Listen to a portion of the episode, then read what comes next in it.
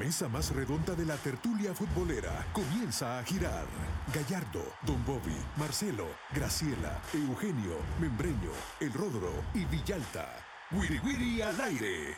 Una producción de Femenina, Fiesta, Tigo Sports y El Gráfico. Toque la papá.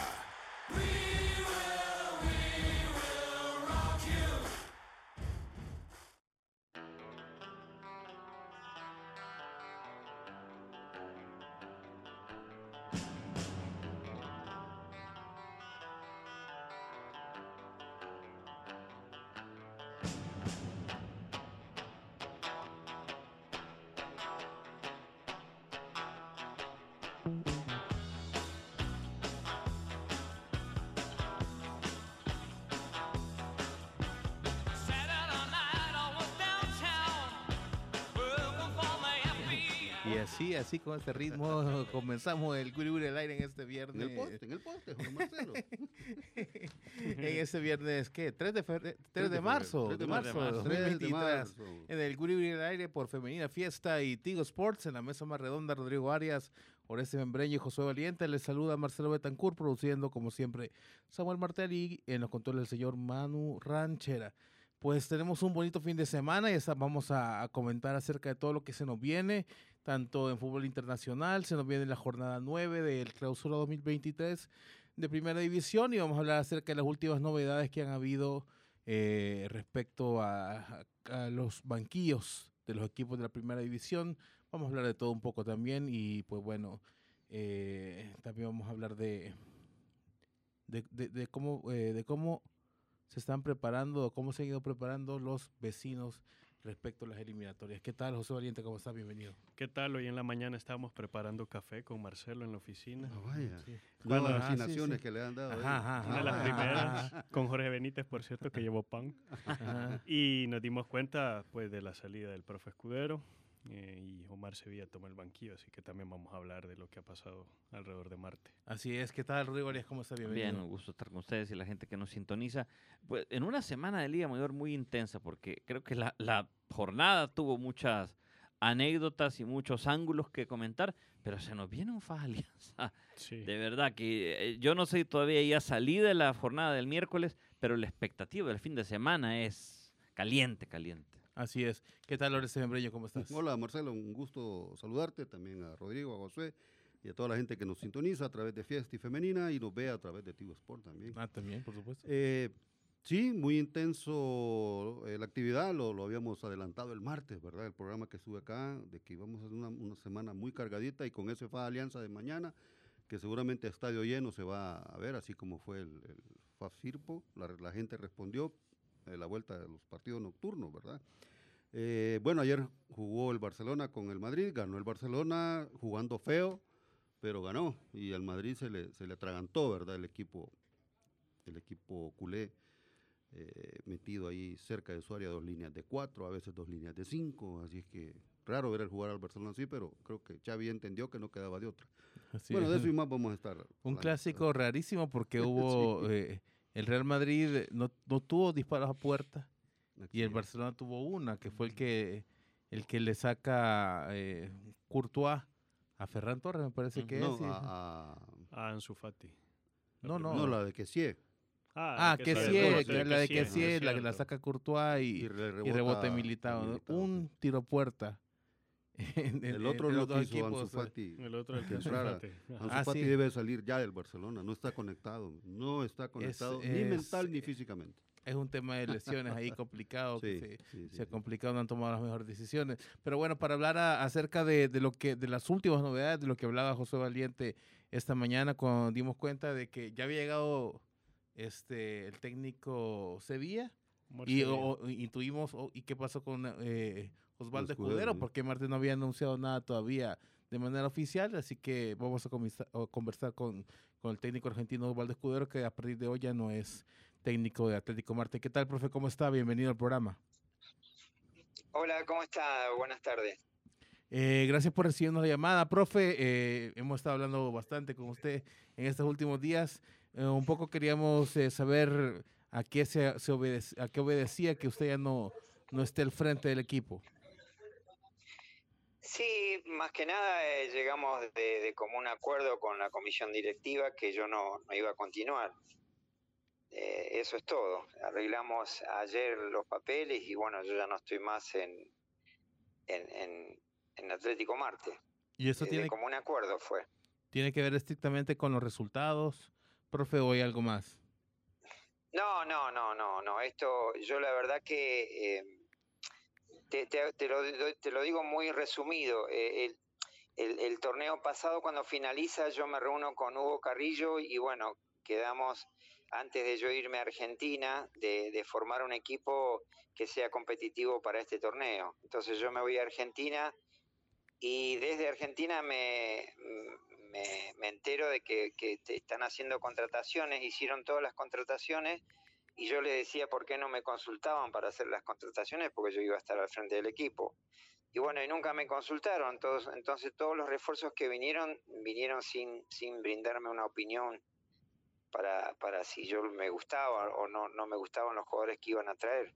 Entonces me encuentro al regreso que, que, que habían contratado todos, todos estos jugadores sin, sin mi consentimiento. Bueno, tengo una discusión muy grande con Hugo Carrillo antes del inicio del torneo, que casi más no, no, no lo comienzo. Y bueno, hablando con, con Juan Gilardo, con, que es mi asistente, dijimos, bueno, vamos, vamos a ver cómo resultan estos jugadores y cómo, cómo está el equipo y no nos quedamos, porque eh, más que nada a nosotros no- nos une, eh, más allá de lo, contractual y lo que es el trabajo, un afecto hacia, hacia los chicos que hicieron un gran torneo el, torneo pasado. Entonces dijimos que vale la pena quedarse por ellos y, y bueno, vamos a ver las contrataciones, pero nunca las contrataciones este, estuvieron a la altura, eh, les costó a muchos chicos, creo que el único que, que más o menos eh, anduvo fue Luis Ibarra, que hizo tres goles y, y, es un chico que le pone mucho esfuerzo, lo mismo que Coca, que, que si bien no anda en su nivel, ya estaba levantando, ya estaba eh, mejorando su, su rendimiento, pero después los demás no, no, no estuvieron a la altura y, y nos costó mucho, y no solo eso, el hecho de, ir a jugar a, Oriente, a San, a San Vicente, una cancha que a nosotros no, nos perjudica porque el pasto está muy alto, eh, queremos jugar la pelota a ras del piso y no podemos, vos fíjate que nosotros el torneo pasado lo hicimos muy bien porque jugamos en el Cuscatlán, era, ahí podíamos jugar rápido, podíamos jugar a ras del piso, eh, había velocidad, transición y todo eso no lo, podemos, no lo podíamos hacer. Sí lo hicimos jugando de visitante, donde sacamos la, mayor cantidad de puntos porque jugamos en Metapán, jugamos en Sonsonate dos veces que nunca perdimos, eh, jugamos en, en, Zacate que íbamos ganando y bueno, por un fallo de, del juez eh, no lo pudimos empatar. eh, o sea que siempre jugamos bien de visitante donde la cancha eh, está bien, donde se puede jugar al fútbol. Pero en, de, local no, nunca se pudo jugar y todas esas cosas se fueron acumulando y, y la verdad que eh, ya llegó un punto donde no tenía asistente, porque hace cinco partidos que no tengo mi asistente porque renunció, porque él como trabaja en la College Cup, en una academia, y, y pidió, pidió permiso para ir a Estados Unidos cuatro o cinco días y volver, cosa que el año pasado se lo dieron, este año se lo negaron. Parece que lo perdimos por un segundo al profe Escudero, pues, nos estaba hablando acerca de, de, la, de la situación de, de, su auxiliar que también había quedado fuera del equipo ya hace, sí. creo que hace dos o tres semanas atrás, me sí. parece. Así sí. que de alguna manera que el, el, hecho de que él saliera, según nos comentaba previo el programa el profe Escudero, había sido como una uno de los motivos por los cuales también él terminando el paso al costado porque ya se había quedado sin su auxiliar, sin que, con el que él tenía muchísima confianza. Y ahorita está a punto de explicar el tema de la, del permiso de colegio que, que tuvo, pero no sé qué opinas. Sí, no, bueno, para mí Marte, yo creo que tiene sentido lo que dice el profesor. A mí, yo he visto los partidos de Marte y no me parece que juega mal. Uh -huh. Y sobre todo que parece que tiene jugadores interesantes, sobre todo los jóvenes. Eh, creo que Marte del año pasado se veía como un proyecto, no sé si un protagonista, ¿eh? yo no creo que Marte tuviera la expectativa de luchar por los primeros puestos, sí clasificar quizás, sí hacer un buen torneo, pero la gran expectativa que yo tenía era que estos, que estos jóvenes crecieran, sobre todo los que venían de la sub-20.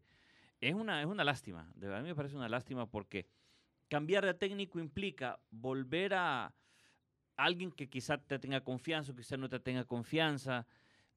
Eh, para mí es, un- es, es una interrupción en el proceso de estos chicos. Sí, ¿Qué te parece, Oreste? sí eh, en definitiva, eh, se notó en el torneo pasado la mano del profe con los jóvenes, más que todo. Eh, quizá faltó un poco de más calidad en las contrataciones de extranjeros o de traer jugadores de más experiencia en el ámbito local. Eso le, hizo falta también al equipo el torneo pasado.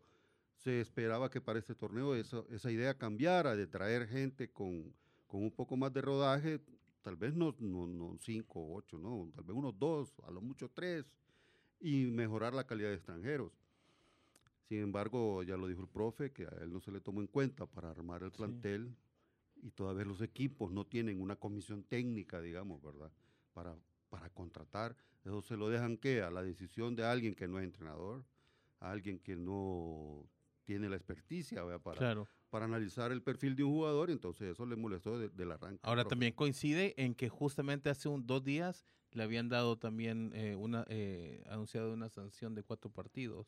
No, Sí. Josué, te puedo- Sí, no, y además me parece, a mi opinión, que se le falta el respeto al profe al tomar decisiones sin su consentimiento cuando es él el que está a cargo del equipo, el que va a hacer jugar al equipo, el que a veces con esta precariedad en la que se preparan eh, todavía se le exige resultados. De hecho, lo estuve viendo el domingo pasado, que pierde antes de lo de la sanción, y coincido con Rodrigo. Ah, eh, contra Platense estuviste. contra ¿no? Platense, exacto, y Marte juega, se defendía bien, defiende bien como bloque, encuentra espacios, en las contras encontró los goles que necesitaba, incluso desde el banquillo que salió eh, pues Escudero, eh, entró, anotó el gol. Eh, creo que tiene, tiene armas, tiene un equipo interesante que podía, pues creo que competir, sobre todo competir y, y buscar los puestos de clasificación. Lastimosamente, otra vez, creo que en nuestro fútbol se rompe un, un proceso y, y es una lástima por Marte. Ya, ya lo tenemos de, de- de regreso al profe Escudero. Profe, nos estaba diciendo acerca de, de un permiso que había pedido su auxiliar para ir a Estados Unidos por un compromiso con College Cup. Sí, eso fue, eso fue el año pasado y se lo dieron sin ningún problema y, este año ya no, ya no, no se lo dieron y le dijeron que iba a ser abandono de trabajo si se iba, entonces eso perjudicaba también este mi trabajo porque yo confío mucho en lo que hace Juan Gilardo que ha, que ha hecho un muy buen trabajo el, el torneo pasado y, y este también, este torneo también lo, lo venía haciendo y bueno, me encontré con los últimos cuatro partidos sin tener asistente. Y, bueno, entonces por esas todas esas cosas se fueron juntando y ya dije que no que no podía permitir que, que, incidieran en la formación del equipo y en los cambios, por eso decidí irme. Eh, Profesor, eh, yo decía cuando usted estaba, eh, había- se había cortado la comunicación, que a mí me parece que se corta un proceso con estos chicos, porque hay unos jugadores, sobre todo los que vienen de la sub-20, que me parece que en el último campeonato crecieron eh, en el Marte, crecieron con usted. Eh, eh, si yo le, pidiera, no sé si, si quiere mencionar algunos nombres, porque creo que hay algunos jóvenes que tienen mucho futuro y creo que quedan con el Marte y venían en buen camino. ¿Qué jugadores del Marte usted dice, bueno, lástima que me voy porque estos chicos de verdad tienen mucho, mucho margen de crecimiento? Sí, sí, eh, mira, eh, y por eso mismo yo me quedo, porque porque pensando en ellos más que nada, porque son chicos jóvenes que necesitan una guía y bueno, venían muy bien y, y, y tienen un futuro enorme. eh, en el caso de, de Chévez, que, que ya es una realidad, es un defensor que, que tiene estatura, sale jugando con la pelota, eh, eh, con, con la pelota jugada, con, con bien dominada, eh, eh, tiene tiene velocidad, se, se, tira al piso, cabecea muy bien, de hecho hizo dos goles este torneo. Eh, y, bueno, después está el chico Orellana que, que viene del proceso de selección junto con Esquivel, eh, que también este, estuvieron en selección y fueron eh, nombrados para que para que sigan en ese proceso, lo mismo que Cerrito, que son chicos que tienen un futuro enorme, enorme y pero esos chicos tienen que estar apoyados con, con buenos profesionales eh, eh, que tengan experiencia. Eh, el torneo pasado nosotros lo teníamos a Tardelli y a, Peralta, eh, que, ellos los guiaban también, los aconsejaban y, por eso hicimos un buen torneo, porque más allá de que un jugador pueda ser bueno, muy bueno, regular, tiene que ser buena persona para que el camerino se, sea, sea limpio, que todos tiren para un mismo lado. Y eso lo conseguimos el año pasado. Si yo de pronto a fin de año con un informe digo que Tardelis Peña no puede continuar y, Peralta tampoco, sugiero que si no vienen ellos tendremos que traer jugadores de mejor calidad todavía para, para seguir apoyando a estos jóvenes. Y nunca me consultaron, entonces eh, por eso después de, de, cinco fechas que lo sostuvimos, seis fechas que sostuvimos con empates porque estuvimos cerca de ganar y, y, jugando, haciendo muy buenos partidos como contra Alianza, contra Dragón, contra el mismo FAS que íbamos empatando 2 a 2 y tuvimos dos chances de, irnos 3 a 2 o 4 a 2 y, y de contra nos ganan un partido increíble, pero jugaron muy bien ese día los chicos. A uno le da mucha pena dice, la verdad que me da mucha pena porque eh, se pudo haber hecho un gran equipo, un buen equipo a, principio de año y hubiéramos sido protagonistas de este torneo. Pero bueno, las cosas se dieron mal y, y, cuando las cosas se dan mal es preferible dar un paso al costado. Sí, eh, sí, profe, eh, por lo que escuchamos, eh, el tema administrativo le está pasando una factura muy alta al, al equipo en el tema deportivo, ¿no es así? Sí, sí, pero más que nada, sabes que eh, eh, yo creo que ha venido gente que, que al club eh, siempre eh, con intenciones de colaborar y de y, de meterse en, en, en, el manejo del club que, que no sabe de fútbol, no sabe Exacto. muy poco de fútbol. Entonces es, es, es muy difícil cuando quieren eh, imponerse y, y, no saben nada de fútbol, uh -huh. porque a mí me pueden, eh, administrativamente yo no me puedo meter en cosas que no me corresponden. Entonces, si esa gente se quiere meter en, en la formación del equipo, en, en, en los cambios, no tienen nada que hacer. Tienen que estar en la tribuna apoyando al equipo en, en, infraestructura, en que no le falte nada a los jugadores, en que tengan vitaminas, en que tengan traslado, cosa que no hubo nunca, nada de eso. Entonces, eh, es difícil. Cuando es cuando se hace muy difícil, yo prefiero por un tema de salud también estar afuera y, sí, y esperar otra oportunidad donde me dejen trabajar tranquilo como lo logré el torneo pasado, porque el torneo pasado eh, eh, trabajé muy tranquilo, muy tranquilo y ahí le agradezco a la dirigencia porque me dejó hacer, me dejó eh, realizar todo lo que yo quería, eh, jugábamos en el Cuscatlán, no teníamos que andar viajando cada dos o tres días y el equipo rindió, entonces ahora cambió todo y, y y quieren a ponerse a, a, a, dirigir ellos también, pero que se pongan el silbato y que y que hagan los entrenamientos también y yo me hago un costado. Profe, entonces eh, no se puede, de esa manera no se puede, es imposible, imposible. Profe, es decir que usted siente que se le faltó el respeto en este último Sí, torneo? ninguna duda, ninguna duda. No no tengo la menor duda. Bueno, perfecto. Bueno, muchísimas gracias, profe Escudero. Le deseamos la bueno, mejor bueno. suerte. Seguro lo, lo, veremos pronto al frente de otro equipo. Y pues bueno, este igual gracias por su tiempo y por, por, por, por compartirnos su, su, versión de la historia. Bueno, bueno, muchísimas gracias. Eh. Hasta luego. Hasta Saludos, luego. profe. Era Osvaldo Escudero, eh, ex técnico de Atlético Marte. Ahora Atlético Marte a partir de hoy ya está dirigido por Omar Sevilla. Oja, ojalá que al profe ¿no? Sevilla no le a, quieran hacer las alineaciones. Eh, no ojalá no que no le quieran hacer las alineaciones. Mira, yo tenía verdad. tiempo de no escuchar hablar de Hugo Carrillo. sí. yo también. Sí. Y fíjate que no es qué, tanto qué él, nefasto que te quiere que te hagan cosa, Pero administrativamente el equipo pésimamente mal manejado, la verdad. Y, Increíble. Bueno, el profe lo, lo sí. confirma, ¿no? Lo, lo, habíamos comentado antes de que lo dijera, sí. te lo dije yo y Ahí está. Pese a que le, yo me parece que como proyecto deportivo tiene potencial. Sí. Sobre Totalmente. todo, sobre todo sobre si todo. le siguen apostando los jóvenes. Totalmente, Marcelo. Pero, pero eso bueno. no le entra en la mentalidad del dirigente. Y hoy sí. el, el, ejemplo es el Atlético Marte. Los demás equipos andan casi por la misma sintonía. Sí, y eso Mira, no lo ah, Y ahorita manejar. que, por, por, cierto, nos vamos ahorita a una pausa, por cierto. ahorita que dijo este el potencial del martes, ni te cuento cómo se va a poner el grupo de WhatsApp. ya regresamos, ya regresamos.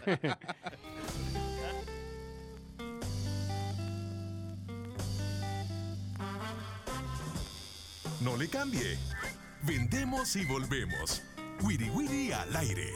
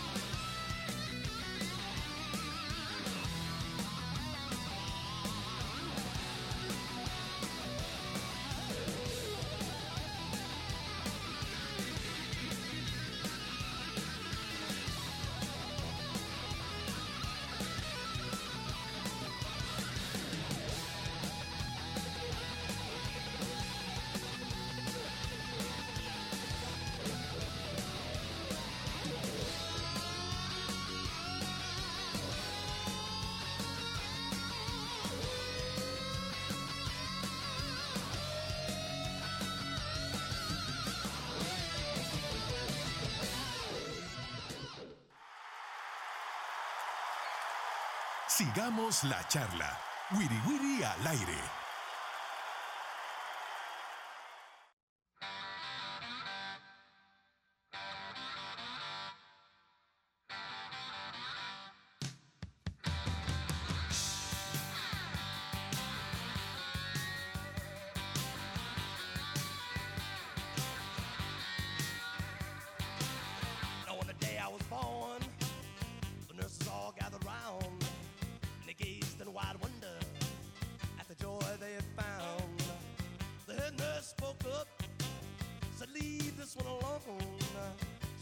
Estamos de regreso en el Wiri Wiri al aire, que musicón, el que, sí, Qué blu- blues son más buenos. bluesón el que estamos escuchando. Bueno, este, esta semana eh, ha habido mucha actividad, de, muchos anuncios de, de CONCACAF también. Hubo eh, eh, cierre del premundial sub-17, se conocieron los clasificados eh, y, también el, ci- el cierre de las eliminatorias eh, eh, para el mundial eh, femenino de, de CONCACAF. Ahí Panamá pues tuvo, se, se llevó todos los laureles, se sacó dos clasificaciones, al igual que Estados Unidos también, obviamente y Canadá también. Entonces, bueno, eh, eh, eh, y también es- esta semana se anunció el tema de las eliminatorias mundialistas, del camino, se define el camino rumbo al- de las eliminatorias mundialistas de CONCACAF rumbo a 2026 y también rumbo a la Copa América 2024 y, lo, y ya te, te- a partir de ahora ya cada partido es importante, ya, ca- ya cada partido vale oro, tanto el partido contra Honduras, incluso el amistoso, porque ya cuenta para el ranking. Además, El Salvador está décimo en el ranking en este momento, muy cerquita de Guatemala y de Honduras, por cierto, que están en noveno y octavo respectivamente. Eh, no sé qué te parece, Jo- Josué, el tema de las de, de que ya CONCACAF haya definido el camino de las eliminatorias y, y qué expectativas crees que tiene. Bueno, me, pare- parece importante porque lo que decías, cada partido va a ser, eh, va a definir algo y además vamos a tener bastante actividad. Eso siempre es bueno, la selección va a tener actividad. Eh, lo importante es ver cómo se planifica todo este tipo de compromisos. eh, la forma en que se juega va a ser importante, los nuevos procesos, los nuevos jugadores, las nuevas convocatorias eh, para mantener la idea de cara a lo que se viene. Creo que es posible, lo mencionaba en otro programa ustedes también, es posible clasificar a la Copa América, es posible también ir al Mundial. El tema es cómo administrativamente vas a resolver los problemas que históricamente han impedido que la selección esté bien, esté tranquila y se concentre solo en jugar. Eh, Orestes, ¿qué es, qué es lo primero Sí. que hay que hacer? ¿De, de qué depende de que, de que se, se tenga un proceso ordenado de aquí a, a 2024 y Bien. 2025? Mira, interesante porque conociendo la mentalidad, ¿verdad? y del, del dirigente, obviamente, eh, tanto en la Federación de Fútbol como en la primera, que es la que más jugadores da a selección, bueno, de hecho, es la que pone los jugadores para la selección. Si no trabajan eh, en conjunto, es mentira, vamos a seguir teniendo los, como dice José, los problemas que se han venido dando por años, ¿verdad? Por años que ya sería, híjole, ya da pereza hasta hablar del tema de convocatorias, el tema de económico con los jugadores, eh, conseguir partidos para que esta selección esté activa, ¿verdad? Eh, y con CACAF se está ordenando, porque con tiempo les está diciendo, miren, así va a ser esto de aquí los próximos tres años. Entonces, está, avisando con tres o cuatro años, ¿verdad? Está avisando con tiempo para que también se ordenen las federaciones, las asociaciones con sus selecciones y que compitan de la mejor manera, porque las posibilidades de ahí va a estar, si es que las posibilidades están. Ahora, que se trabaje para lograr alcanzar esa posibilidad, ese es el, el secreto. ¿Qué es lo que necesita esta selección? Una buena administración, un director deportivo necesitan ya, y hablamos de selección mayor, un director deportivo y alguien que le esté diciendo a los que toman las decisiones, miren, esto, esta gestión vamos a hacer para alcanzar partidos amistosos de nivel, ¿verdad?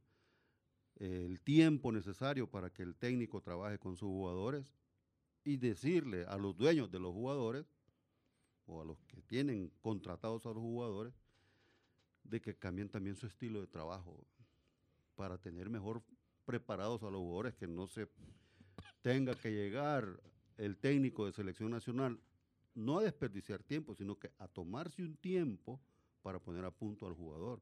El jugador debe llegar a punto a selección, ¿verdad? O al menos en el punto más alto de llegar a un 100% de su eh, preparación física y futbolística para llegar a selección. No esperar llegar a selección para Para tenerlo claro. en nivel competitivo. Rodro, estamos hablando de selección mayor, es decir, eh, eh, para, siendo realistas con lo que hay, porque de aquí al 2026 no vamos a tener canteras, no vamos a tener procesos, no vamos a tener, es decir, eh, ni, ni- ni otros jugadores, son los jugadores los que están y difícilmente encontremos a uno que no conozcamos ya.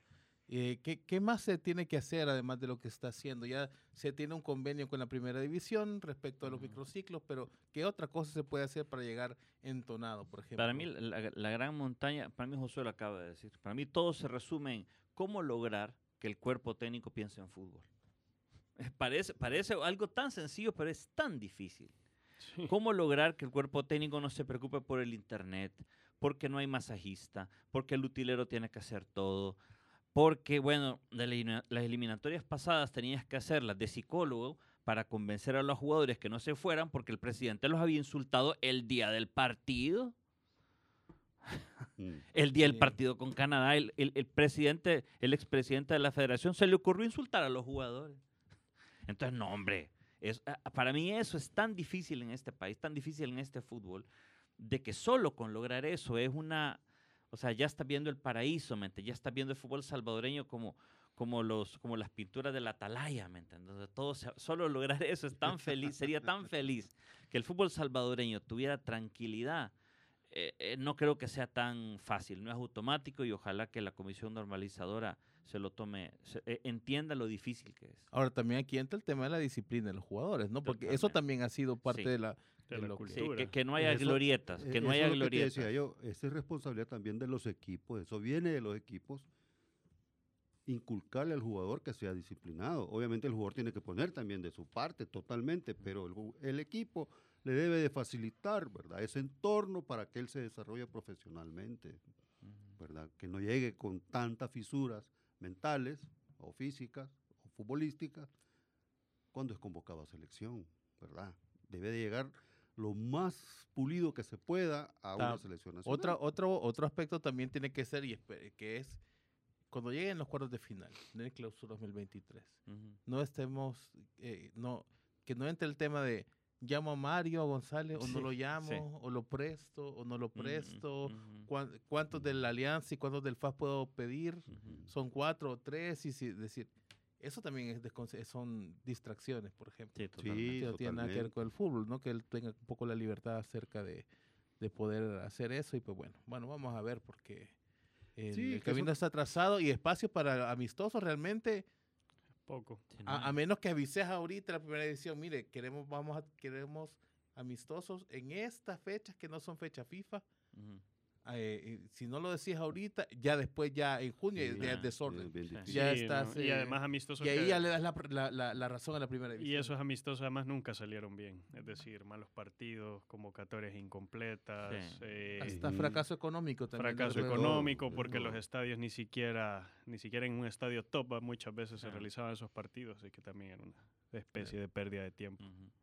Bueno, me dice el productor que le vayamos entrando de una vez al al tema de la previa del clausura, de la jornada 9 del clausura Ah, vaya. 2023 y para, eh, para hacerlo, para poder analizar esta jornada, vamos a hacerlo en clave de guerra, de pronósticos. En esta competencia no hay técnicos, solo villanos. Trompones, aruñones y patadas en Guerra de Pronósticos.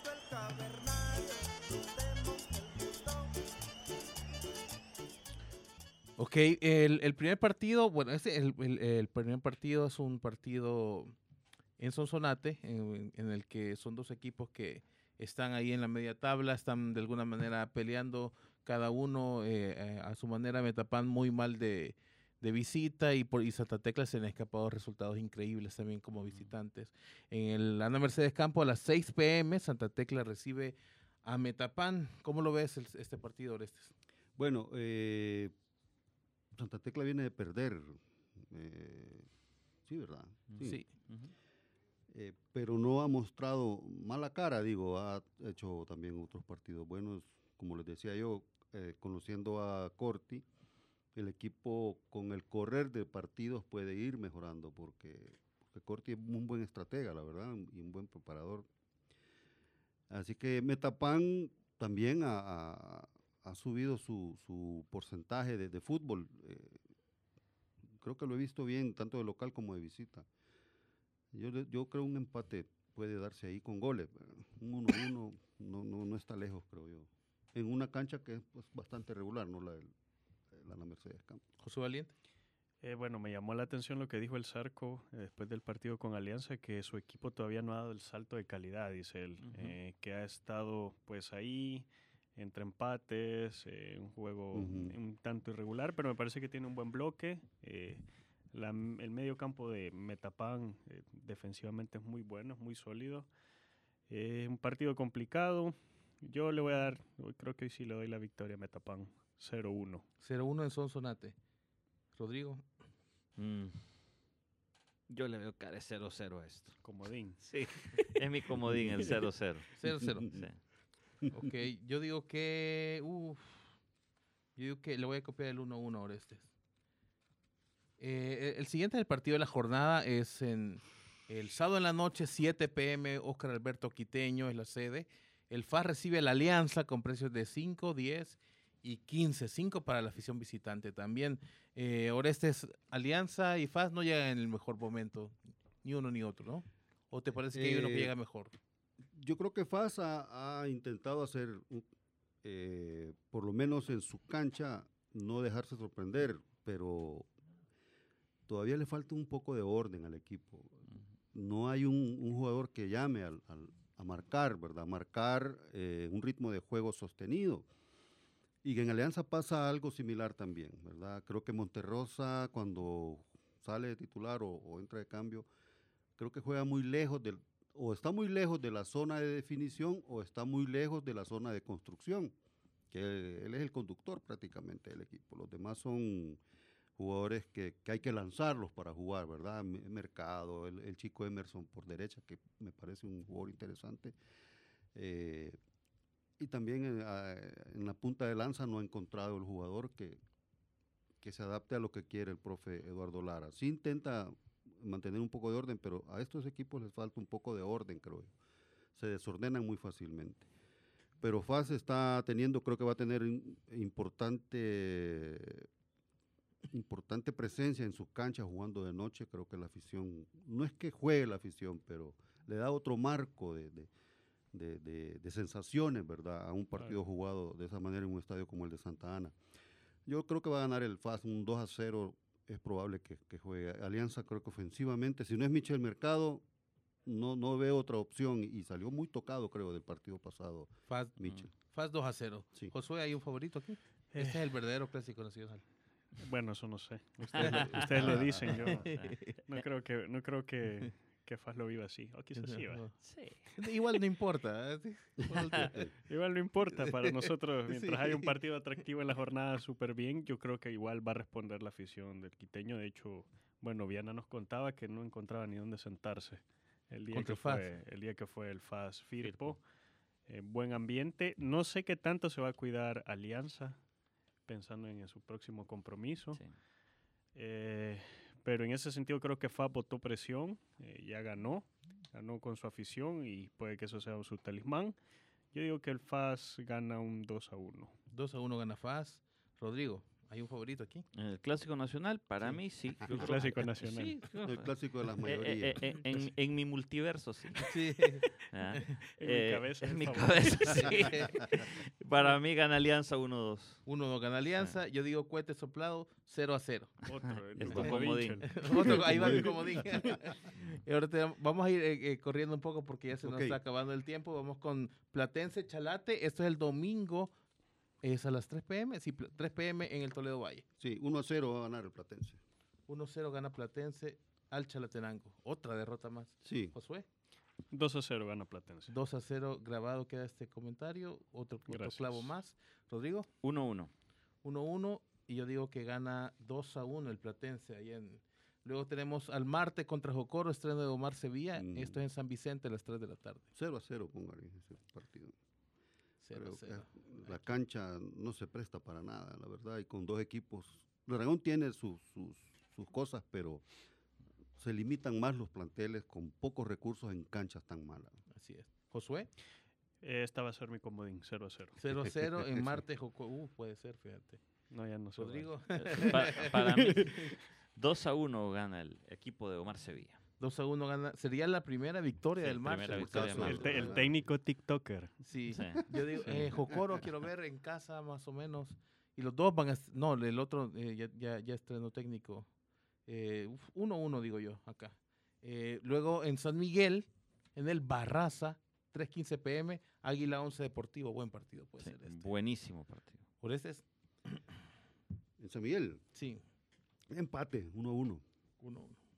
Ahí anda el, el, el Once Deportivo, creo que ha encontrado el secreto para, para tener regularidad.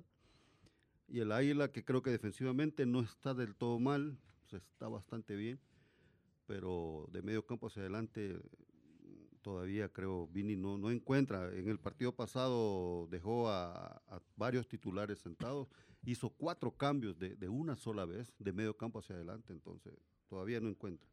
Uno a uno. 1-1, Josué. Eh, también me voy por el 1 a 1. 1-1 Águila 11 Deportivo. Rodrigo. 2 a 2 con 2 de Yomar. 2 a 2 de Yoma- Ah, claro, que, que es el hombre Sí. gol, por supuesto, Ay, ¿no? sí. Yo digo que gana el 11 Deportivo 1-2 allá en, en- en el Barraza. Vamos a ver. Y así quedan empatados en primer lugar otra vez. Eh, Firpo Dragón, Orestes. Firpo. Me gusta Firpo, la verdad, eh, aunque no las maneras de Memo Rivera. ¿verdad? Muchos dicen, ah, hasta hoy está. No, sí, siempre lo hemos dicho, otros técnicos también, Ancheta, hasta Gamarra, no tienen maneras para tratar a los jugadores. Pero bueno, eso es otra cosa. Lo va a ganar Firpo. ¿Cuánto le, cuánto le puse, Samuel? No sabe, dice. Ahí está en el WhatsApp. 2-1. 2-1. Va a ganar el Luis Ángel Firpo Josué. al Dragón. Yo se lo doy al Firpo un 2-0. 2-0 al Firpo. 2-0 gana Firpo al Dragón. A mí, Rodrigo. 1-1 también. 1-1. Y yo digo que gana el Dragón. Va a ganar 0-1 al Firpo. Y con eso llegamos al final de nuestra emisión radial por Femenina y Fiesta. Pero todavía tenemos uno más en exclusiva por Tigo Sports. Cámbiese, ya regresamos.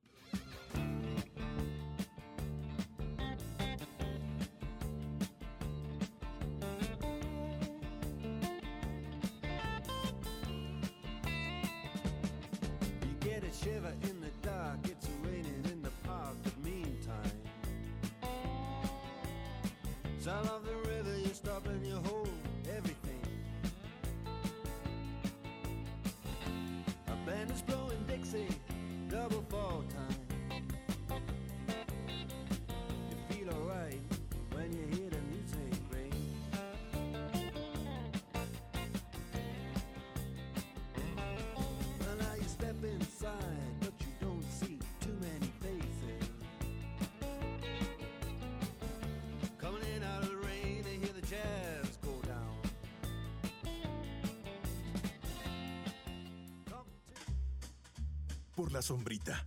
Así nos vamos. Algo achicopalados por el resultado. Pero mañana hay revancha en el Wiri Wiri al aire. Una producción de Femenina, Fiesta, Tigo Sports y El Gráfico. ¡Salud!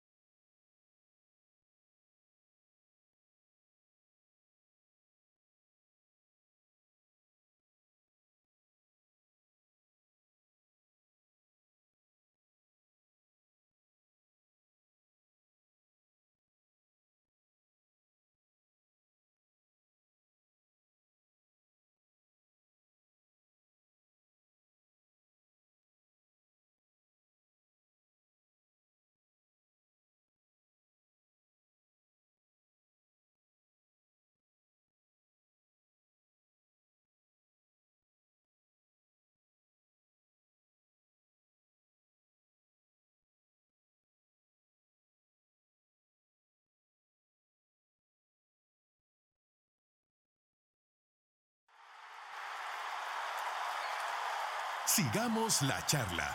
Wiri Wiri al aire.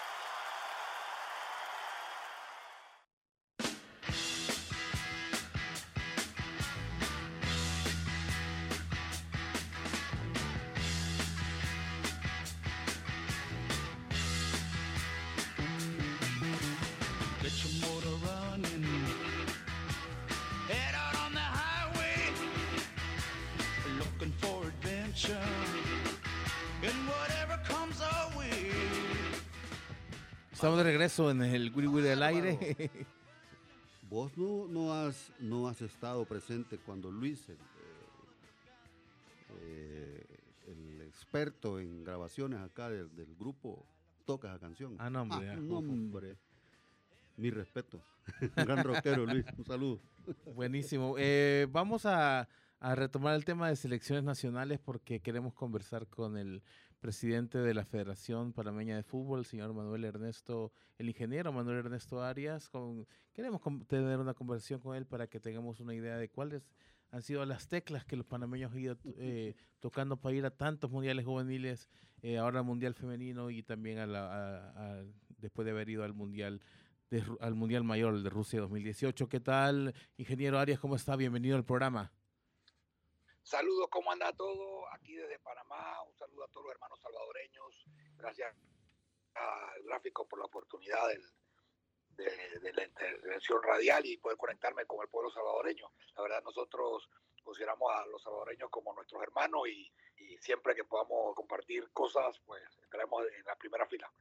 Perfecto. Eh, eh, ingeniero Arias, nosotros básicamente eh, hemos visto los éxitos de, la Federación de Fútbol de Panamá en los últimos, sobre todo en las últimas semanas también, que han conseguido, eh, tuvieron un día histórico con un, dos boletos mundialistas en un solo día, dos, dos selecciones distintas.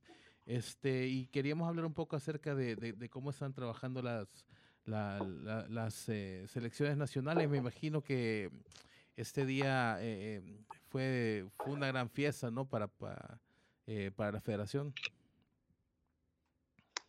Sí, la verdad que para todo Panamá fue un bonito día y para los y para los funcionarios y colaboradores de la Federación Panameña de Fútbol fue un día importante porque se vio la culminación de su trabajo y de su esfuerzo. Hay que tomar en cuenta que los 65 funcionarios de la Federación Panameña de Fútbol trabajan día a día y no siempre los resultados se dan porque realmente a uno lo, lo, lo miden por los resultados obtenidos y muchas veces se trabaja muy duro y muy fuerte y los resultados no se dan en la cancha, pero el trabajo afuera sí. Entonces, claro, cuando las dos cosas se juntan y uno hace un trabajo honesto y correcto y además va obteniendo resultados en la cancha, pues es mucho más gratificante, ¿no? Eh, señor Arias, eh, cuéntanos cómo, cómo se maneja la continuidad de, es- de este equipo que creo que hizo un buen trabajo en las eliminatorias, quedó eliminado eh, del repechaje, pero estuvo cerca. ¿Cómo evalúa la continuidad el profesor Christensen y de algún grupo de jugadores que creo de que va en, va en crecimiento futbolístico? es que nosotros nos basamos más en el trabajo en equipo. Por ejemplo, nosotros nuestras selecciones o las diferentes selecciones no trabajan como islas y cada una no es que tenga su cuerpo técnico independiente, sino todo lo contrario. Por ejemplo, el profesor Thomas Christiansen, que es el jefe de los cuerpos técnicos porque, y que dirige el equipo mayor, tiene incidencia en lo que pasa en la femenina o lo que pasa en la 17, junto con sus asistentes. Y de la misma manera los directivos, los directores de, la- de las otras categorías son asistentes de Tomás en los partidos de la mayor y se, inter- y se, y se interlazan. O sea, son un equipo de trabajo general que tiene una sola filosofía, una sola estructura y trabajan de una sola, una, con una sola forma. Lo que, y antes ocurría que, claro, como cada, cada categoría era como una isla, uno puede encontrar, por ejemplo, mediocentros en un país que jueguen de cinco tipos di- diferentes. Y sistemas funcionen y no funcionan para lo otro. Entonces, lo que nosotros estamos haciendo es, ha sido unificando a nivel nacional el criterio de lo que queremos del jugador de fútbol panameño para que haya una identidad del fútbol panameño y se ve reflejado en todas las categorías porque todas las categorías juegan más o menos el mismo sistema, de la misma forma y eso pues eh, yo creo que ha sido exitoso en ese sentido. Eh, sí, ingeniero Arias, la verdad que es bueno conocer ese tema porque el fútbol panameño al final se decidió por tomar un camino y no solo el fútbol de primera división, sino que a todos los niveles y ese creo que fue, fue prácticamente el primer paso en serio o el primer paso en definitivo para que el fútbol fuera creciendo. Eh, ¿Eso fue lo primero que hicieron o, cuál fue el primer paso que dio Panamá eh, a su consideración para lograr el desarrollo que está mostrando a estas alturas, a estas fechas? Eh, esto es un proceso, pero para yo- nosotros tomamos unas acciones, pero para tomar las acciones que nosotros tomamos, alguien antes que nosotros también tenía que haber marcado un camino, Exacto. un camino que armara una estructura administrativa que permitiera poder tomar esas decisiones. En el caso de nosotros, nosotros hicimos un estudio de lo que llamamos nosotros el ADN del futbolista panameño buscando cuáles eran las características del fútbol panameño, cuáles eran sus, sus poten- cómo podíamos potenciarlo, cuáles eran sus virtudes, cuáles eran sus defectos, qué sistemas me- eh, o sea, eh, se adaptaban más a lo del- al fútbol panameño, eh, donde habíamos tenido éxito, donde habíamos tenido, eh, eh, no habíamos tenido resultados y cómo podíamos hacer para mejorarlo y cómo podíamos hacer de nuestro fútbol un fútbol entretenido, que a la gente le gustara que- y, que, y que fuera un, un fútbol alegre para el, para el público y que además eh, y que además no fuera solamente a participar sino a competir. Entonces bajo todas esas premisas se hizo el diseño este pero para poder haber llegado allá los que estaban en la federación antes que nosotros armaron una estructura administrativa que nos permitió a nosotros y nos dio la base para poder hacer esto entonces todo es un, un trabajo en conjunto a través de varias administraciones que van creando un proceso y las políticas son políticas de la federación, no son políticas solamente mías, sino son políticas institucionales. Eh, señor Manuel, ¿cómo hacer para que administrativamente el jugador tenga lo necesario y se concentre pues plenamente en, en jugar en lo deportivo y no tener que pensar en otras cosas externas? Justo eso hablábamos, sobre todo tomando en cuenta, eh, bueno, pues el presupuesto con el que cuenta la federación y que, y que este alcance. Bueno, lo que pasa es que dar al, al jugador todos los elementos necesarios. El que le brinda al, al jugador todos los elementos necesarios es su club. ¿Y qué tenemos que hacer nosotros como federación? Apoyar a los clubes. Entonces, mientras más apoyemos nosotros a los clubes, mejor van a estar los jugadores. Ese es el camino. El camino es el apoyo a los clubes, porque los clubes son los que tienen a los jugadores todo el tiempo. Ahora, los, clubes tienen que tener una serie de regulaciones y una serie, y que los clubes mostrarles este camino, mostrarles este ADN del futbolista panameño, mostrarles este equipo de trabajo, que hay una combinación, comunicación continua por técnico de las selecciones y la federación, y los clubes empiezan entonces a formar parte del ecosistema de la federación también. No es que la liga sea parte de la federación, no, la liga es aparte, pero mientras la federación pueda apoyar a los clubes lo más posible, la, los clubes para sus jugadores. Ingeniero Arias, eh, eh, eh, me imagino que el, el- el tema de los ingresos que recibió la federación después de clasificar a, a Rusia 2018 eh, es todo un éxito, le ha ayudado también a, eh, de alguna manera a poder potenciar eh, o fortalecer el resto de, de si- siguientes procesos de selecciones nacionales.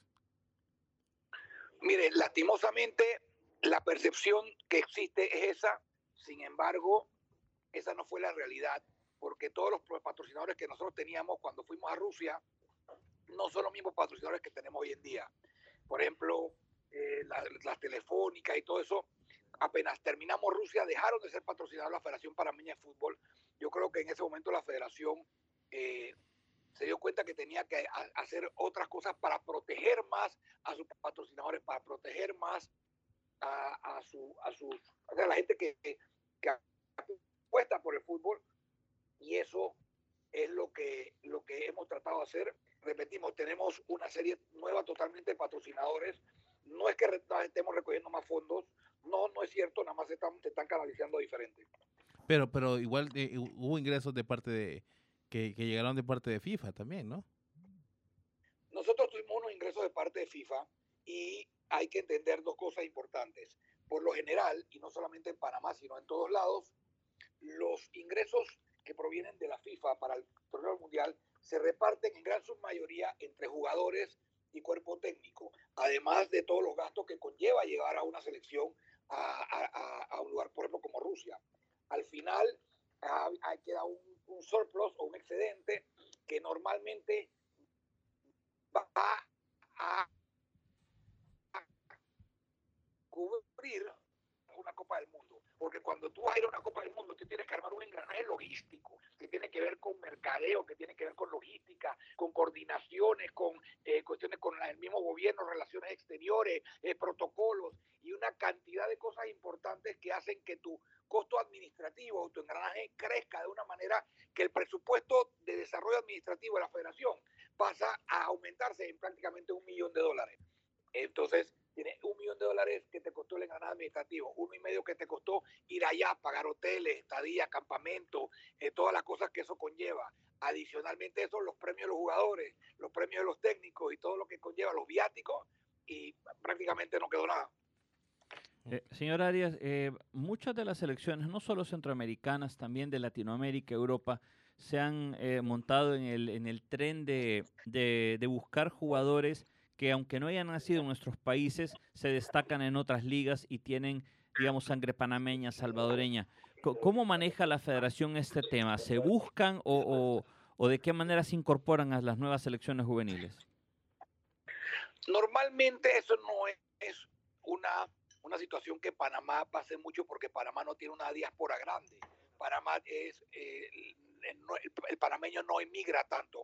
Sin embargo, eh, hay excepciones, por ejemplo, en el- la selección sub-17 hay un chico eh, apellido Krug que su, mamá es, es panameña, su papá es alemán y bueno, nació en España, o creo que fue algo así. Ah, tenemos en la selección femenina eh, dos jugadoras cuyas madres son eh, panameñas y nacieron en Estados Unidos y bueno, han venido a formar parte de la selección femenina, pero no es algo que, que sea una constante en el, en, el, en el fútbol panameño porque nuestra diáspora es chica. Sin embargo, otras selecciones como vamos a decir el caso de El Salvador, Guatemala, Honduras, República Dominicana, Puerto Rico, cuyas diásporas son grandes en Estados Unidos, pues han recurrido a buscar jugadores en Estados Unidos que tienen un entrenamiento, una formación una alimentación eh, mejor que, que puedan ayudar a, elevar el nivel de las selecciones. Perfecto. Bueno, muchísimas gracias, eh, ingeniero Arias, por su tiempo y por sus conceptos y por bueno, muchísima suerte en todos sus, sus proyectos futuros. Muchas gracias y saludos a los amigos de El Salvador, a Humberto, el presidente de la federación, de la comisión normalizadora, a Noemí y a toda la gente que siempre nos atendió en El Salvador cuando fuimos allá, y, a todo el pueblo salvadoreño que somos países hermanos y jugamos en la cancha, pero afuera nos queremos mucho. Así es, claro que sí, perfecto. Ese era el presidente de la Federación Panameña de Fútbol, el ingeniero Manuel Ernesto Ari. Con esto hemos llegado al final de nuestro programa, se nos ha acabado el tiempo. Queremos agradecerle por su sintonía y también agradecer a Rodrigo, a Josué Orestes, a Manu Ranchera y a Samuel Martel. Nos vemos el lunes a la misma hora. Shabbat para todos. por la sombrita. Así nos vamos, algo achicopalados por el resultado. Pero mañana hay revancha en el Wiri Wiri al aire. Una producción de Femenina, Fiesta, Tigo Sports y El Gráfico. ¡Salud!